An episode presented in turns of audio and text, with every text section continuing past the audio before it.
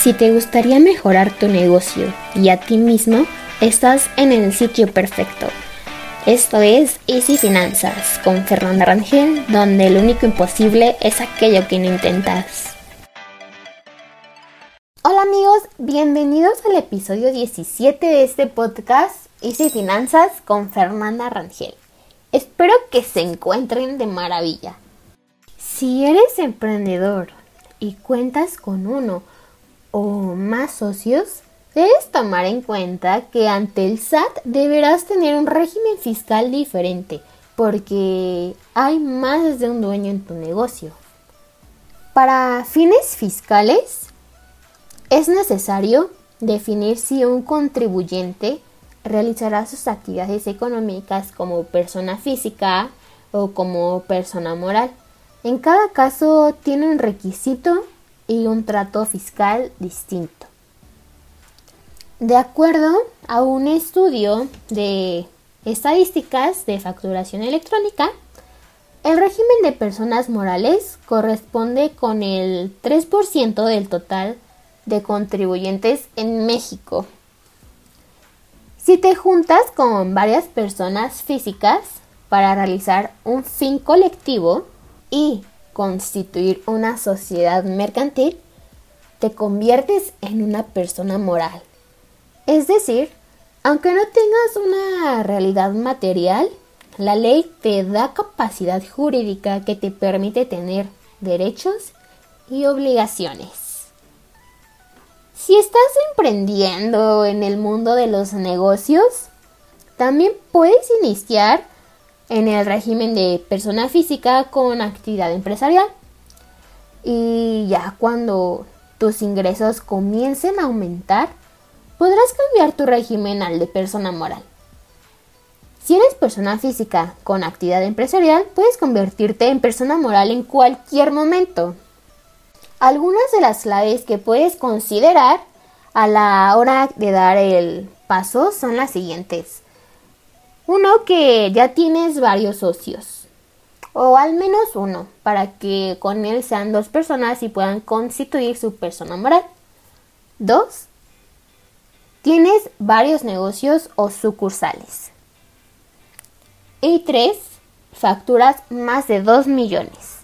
Como hemos mencionado, las personas morales dependerán de las actividades sociales y de las necesidades de los socios. Por ello, una vez constituida la sociedad mercantil, que existen varios tipos de sociedades mercantiles dependiendo del perfil de tu empresa, será necesario que te registres ante el Servicio de Administración Tributaria, SAT. Para darse de alta, se deberá tener en cuenta las actividades sociales que tributa y las cuales se dividen en tres regímenes. 1. Régimen general. Aquí se clasifican todas aquellas actividades de las sociedades que tienen fines lucrativos. Es decir, que obtienen ganancias, que su finalidad es, pues sí, obtener ganancias, como las sociedades mercantiles, como las sociedades anónimas de responsabilidad limitada, las sociedades civiles, almacenes generales de depósito, arrendadoras o financieras, instituciones dedicadas a las finanzas, créditos y seguros como los bancos y casas de bolsa, organismos con facultades autónomas, es decir, aquellos que son descentralizados y se encargan de comercializar fideicomisos de actividades empresariales y bienes o servicios. 2. Régimen con fines no lucrativos. Si eres emprendedor, este, déjame decirte que no es uno de los tipos de régimen fiscal para ti, pero es importante que lo conozcas. En este tipo de régimen se incorporan las organizaciones que no tienen fines de lucro, como instituciones de beneficencia, organizaciones religiosas, rehabilitación de adicciones o sociedades civiles. 3. Acumulación de ingresos. Este régimen es para las personas morales que tienen una micro, pequeña y mediana empresa con ingreso de máximo 5 millones de pesos anuales. Listo.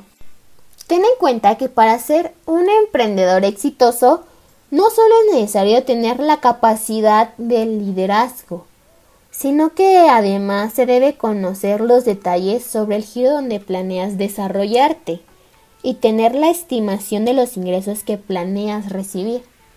Esto con el fin de ayudarte a ubicar el régimen fiscal que te corresponda para así evitar tener algún problema con el estado de tu empresa en el futuro.